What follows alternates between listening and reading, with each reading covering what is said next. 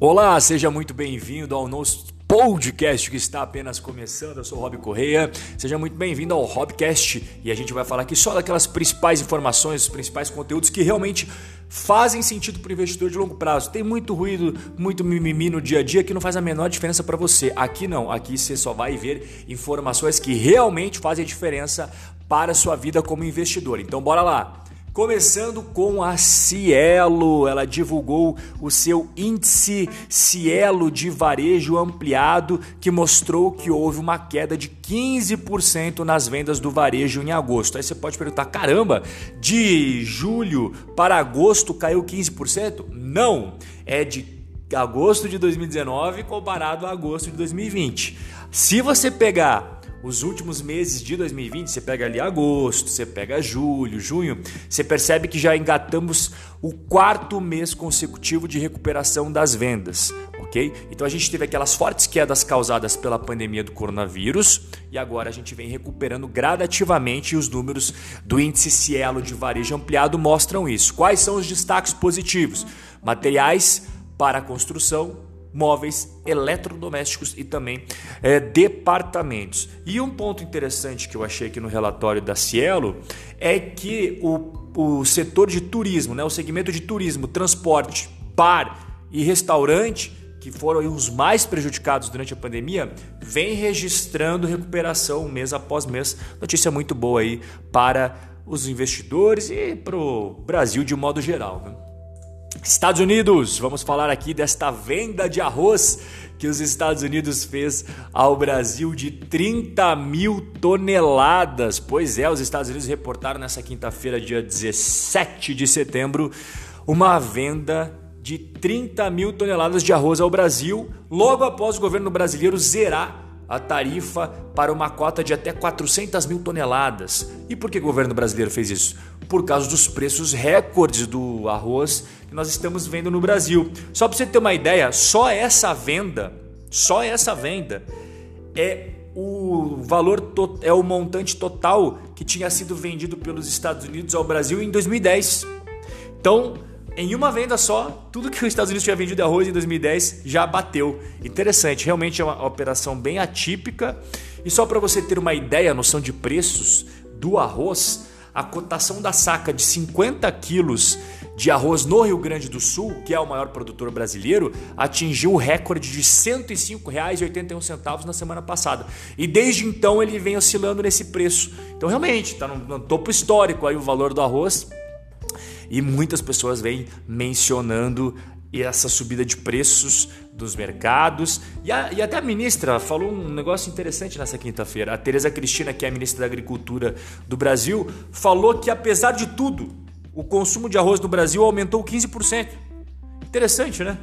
Apesar do preço ter disparado, o consumo de arroz também aumentou. Vamos falar agora de empresas da bolsa. Vamos falar de Carrefour, CRFB3. O CAD aprovou nesta quarta-feira, dia 16, a compra do Macro pelo Carrefour Brasil.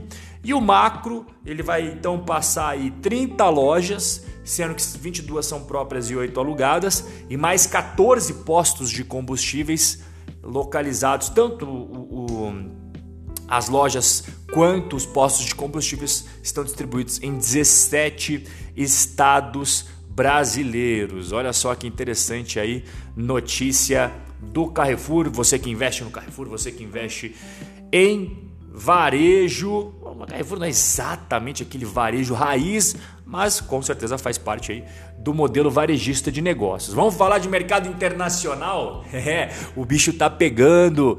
Acusações de fraude da Nicola. É, eu não sei se você está acompanhando isso daí, mas existe uma fabricante de caminhões elétricos chamado Nikola Motors, que tem o ticker na Nasdaq NKLA. E estão falando que ela fraudou várias coisas, cara. E agora a empresa está falando que confiou na tecnologia dos fornecedores, dos primeiros modelos dos, dos, caminhões elétricos, que utilizou um veículo descendo ladeira abaixo no vídeo de marketing. É, é, é, complicado tudo isso, né? Fato é que as ações da empresa despencaram 40% na Nasdaq desde que uma, uma casa chamada Hindenburg Research está vendida em Nikola e divulgou um relatório aí na última semana falando que a Nikola tinha falsificado o vídeo e ainda passou a impressão de que tinha uma tecnologia própria, mas que era uma tecnologia adquirida, não era ela que fazia a tecnologia não. Então a Nicola falou que era os comentários falsos, enganadores, e só que uh, o mercado o mercado ficou desconfiado porque até o próprio CEO, o Trevor Milton, ele falou que esse negócio do vídeo caminhão, realmente, né? A, a, a, empresa rolou o caminhão ladeira abaixo durante um vídeo que fazia parecer que o veículo estava dirigindo. Olha, eu só sei de uma coisa, cara. Uh, uh, ele, ele fala assim: não, a Nicola nunca declarou que o caminhão estava se movendo sobre propulsão própria. É. Muito pano pra manga. Eu não gosto desse tipo de coisa. Quando, sabe, é, muitas coisas parecem assim só estranhas.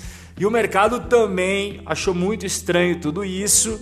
Tanto é que as ações derreteram 40% e as coisas só estão começando, meu caro. Vamos aguardar para ver como é que vai desenrolar essa situação e vamos falar agora de bônus.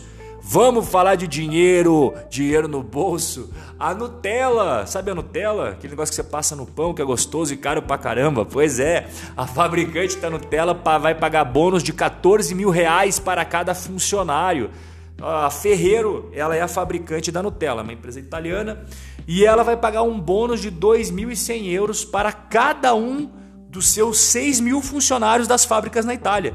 Então, se você pegar 2.100 euros, vai dar mais ou menos 14 mil reais e eles vão pagar esse bônus aí no salário de outubro.